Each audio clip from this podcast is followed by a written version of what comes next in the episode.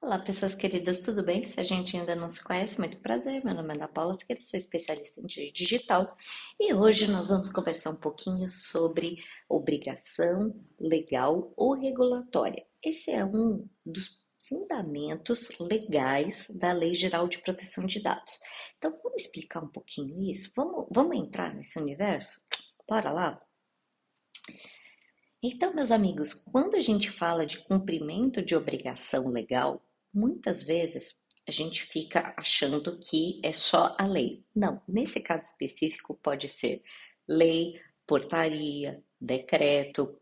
Então, muitas vezes as escolas, as empresas são obrigados a prestar serviços e informações, serviços não, informações relativas à saúde dos funcionários, por exemplo, no caso da pandemia, quando tivemos aí o Covid que realmente foi o evento mais dramático aqui do século 21.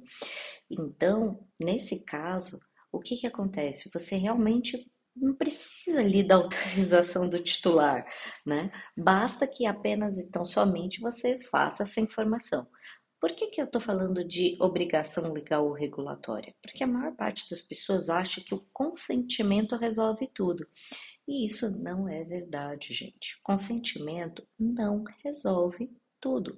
O consentimento é o primeiro fundamento legal. Primeiro, porém não único. Então, quando nós falamos de lei, tudo o particular sempre vai poder fazer tudo que não é proibido por lei, tá? E o a administração pública vai ser obrigada a fazer tudo que é previsto em lei. Até a discricionariedade da administração pública, ela acontece quando está prevista em lei. Então, o administrador público tem A, B ou C para escolher. Tá? Não pode ser da cabeça dele, a discricionariedade dele, certo? Então, é esse ponto que eu queria trazer com vocês sobre essa importância de compreender o que é essa obrigação legal.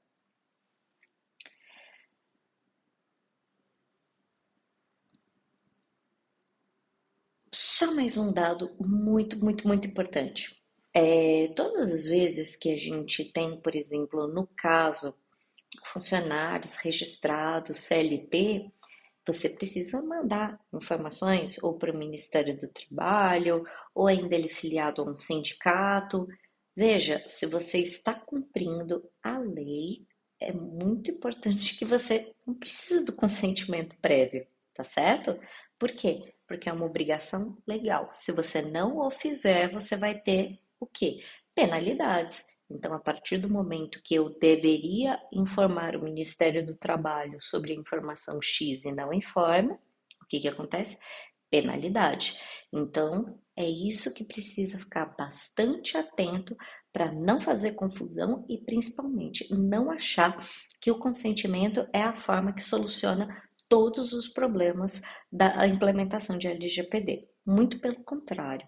Quando você faz mapeamento de dados, quando você faz ali aquele relatório de impacto, me conta, você já fez o relatório de impacto da sua empresa da sua escola? É simples assim, se você não fez, você nem começou nada, né, filho? Então, se liga que o seu problema é, tá grave. Então, o que que acontece? Nesse relatório de impacto, você coloca ali os fundamentos legais. Então, tudo vai ser consentimento, né? É que nem legítimo interesse. Tudo é legítimo interesse, tudo é consentimento. Muito cuidado.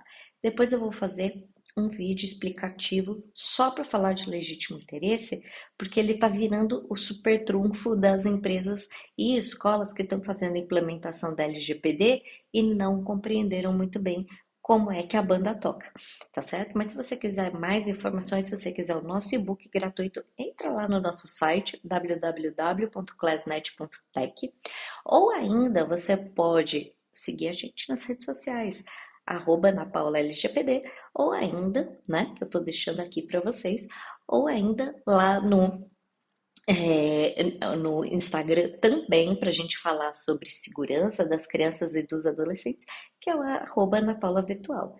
Tudo bem? Então, não se esquece de também dar aqui o seu joinha, de compartilhar com os amigos e, se não gostou, compartilhe com os inimigos. Um beijo, uma excelente semana. Tchau!